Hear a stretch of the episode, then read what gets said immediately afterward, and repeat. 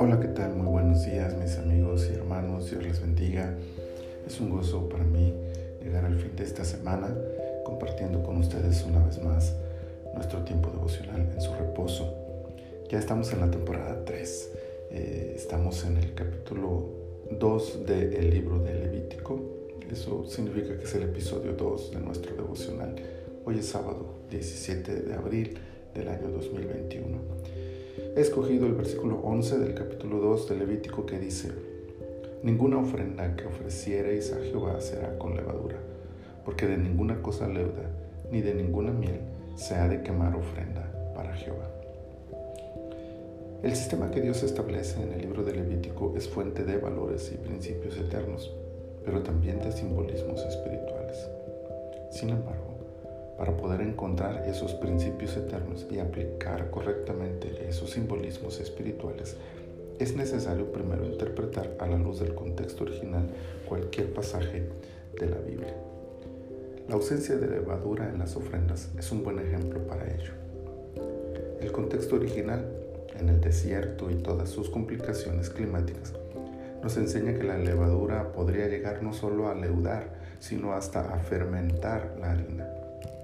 Ese contexto es aprovechado por el Señor para traer un simbolismo al uso de la levadura y destacar el principio espiritual que Él deseaba enseñar a su pueblo.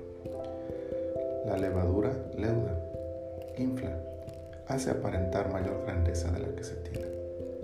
La levadura contamina la pureza de la harina y su uso natural. La levadura puede llegar a fermentar y por lo tanto desvirtuar los beneficios naturales de la harina. Al traer sus ofrendas a Dios, el pueblo debía saber que nada de esto podía incluirse en sus libaciones. No debía haber apariencias, no debía contaminarse ni desvirtuarse la ofrenda que se entregaba a Dios. Por supuesto, la verdad central de esta enseñanza, como todas las de la Biblia, sigue vigente en nuestros días. La ofrenda debe seguir trayéndose a Dios, aunque no es el tema que me ocupa en esta reflexión pero nuestras ofrendas no pueden ser de apariencia, ni contaminadas, ni fermentadas por elementos extraños. Y ahí es donde entra el simbolismo de la levadura, pues representa todo aquel agente externo que pervierte lo que le damos a Dios.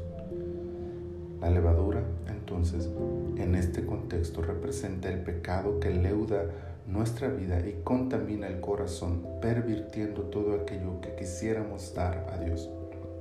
La ofrenda de cualquier tipo que demos hoy requiere estar libre de pecado para ser, como dice este capítulo también, olor grato a Jehová. ¿Y cómo estamos dando nuestra ofrenda hoy? Concédanos el Señor en esta hora su gracia para darle la ofrenda que Él se merece. Padre, te agradecemos tus bendiciones y te agradecemos la oportunidad que nos das de estar ahora meditando en esta palabra. Ayúdanos a quitar de nosotros toda levadura, todo aquello que contamina nuestro corazón y pervierta nuestro espíritu, para quebrantar, Señor, la ofrenda que te damos a ti. Permítenos darte una ofrenda libre, limpia, santa, pura, que honre tu nombre y que traiga satisfacción a tu corazón a través de este olor grato que te damos en nuestras ofrendas, en nuestra vida. Gracias te damos, Señor, por todo. En el nombre de Jesús. Amén. Amén. El Señor bendiga sus vidas este fin de semana y los espero el próximo lunes en otro tiempo devocional en su reposo. Dios les bendiga.